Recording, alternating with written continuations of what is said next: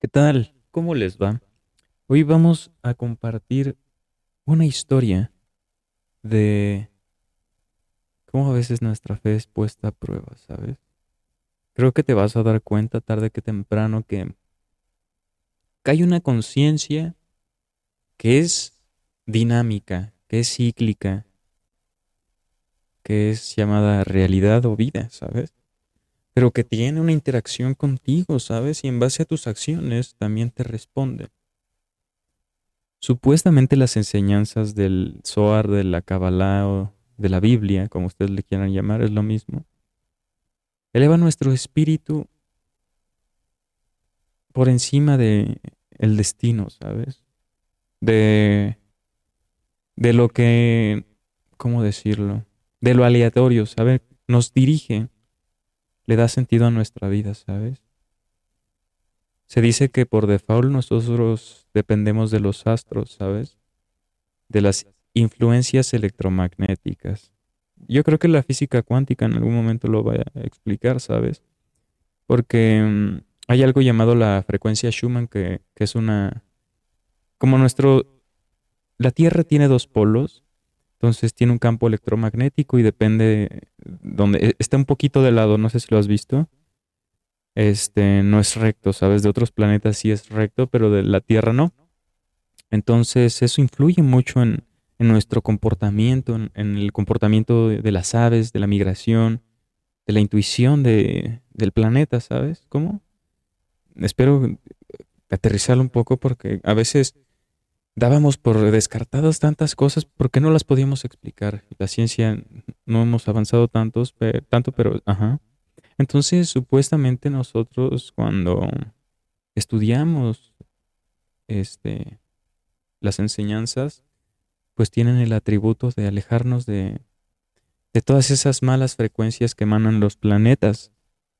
Se dice que la Luna y Marte emanan este, las frecuencias más duras con más rigor para el ser humano. Entonces nosotros rezar, eh, leer un salmo, ah, hablar con Dios, pues de cierta manera hace que esas influencias no estén tan cerca de nosotros.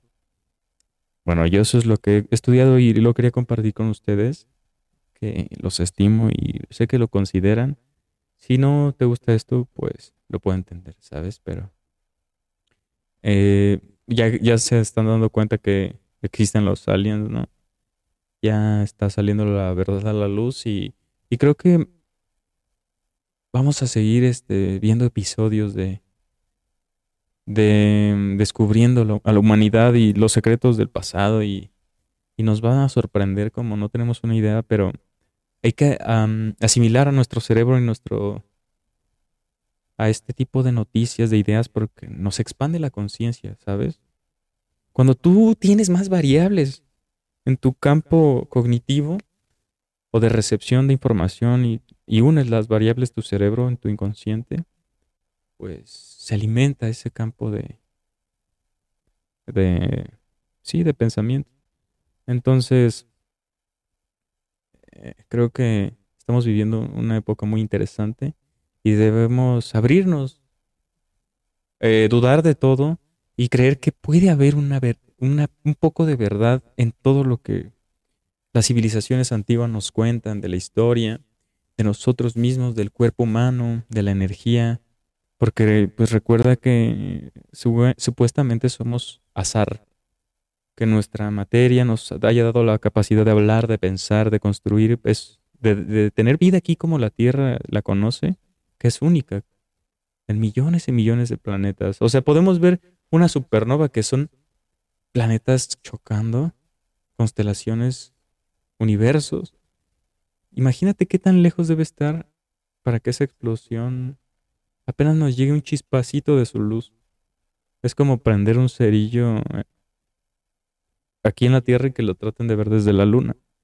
Entonces, Estamos en pañales, amigos míos. Cuando encontremos una energía eh, más eficiente, hasta ahora la, nuclear es, o la atómica es la más eficiente, pero deja residuos, contamina. Es difícil de maniobrar. Y el combustible fósil pues está limitado al tanque de combustible. El sol es muy buena y infinita, pero necesitamos este, innovar, ¿sabes? Ese campo. Porque eso nos abrirá las puertas a explorar más allá de otros planetas. La energía es muy importante, ¿sabes? Como especie, eh, nos ha beneficiado muchísimo el petróleo. O cuando se inventó la electricidad, ¿sabes?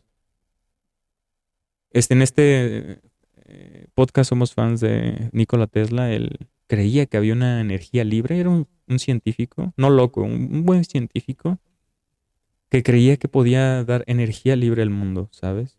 Era serbio y este inventó la corriente alterna, ¿sabes? Él se dio cuenta que cuando el cobre está como que enrollado, conduce mejor la electricidad que si fuera el cable así recto, ¿sabes? No sé por qué, pero este él lo descubrió entre muchas cosas como la radio, como la bobina Tesla, que es ese rayo de electricidad que vemos a veces en experimentos de Discovery Channel o Nat Geo History, em, y muchas cosas más. Entonces, él hablaba que cuando hablemos del universo en términos de frecuencia y energía, descubriremos qué es lo que realmente es la realidad, ¿sabes? Entonces, también nosotros se dice que Jacobo Greenberg, otro neurocientífico, que nuestra psique, nuestra mente, interactúa con un campo unificado, una latiz. Pero ha de ser igual con ese tipo de frecuencias, ¿sabes? Con vibraciones. Entonces, aquí es donde todo cuadra como la meditación, que no es más que despertar esa capacidad de, visualizar con los ojos cerrados. Y tú sabes que el, tiempo este, es relativo. ¿sabes? El tiempo supuestamente no existe. ¿Qué es el tiempo? Solo porque lo medimos así, pero porque tú y yo lo, necesitamos, ¿sabes? También su, el planeta y los ecosistemas tienen un reloj biológico, pero el tiempo como tal es una invención humana, ¿sabes? Todo en la vida son ciclos, pero bueno. Espero que te haya gustado. Estuvo largo, pero muy interesante. Nos vemos en un próximo podcast. Te quiero mucho. Adiós.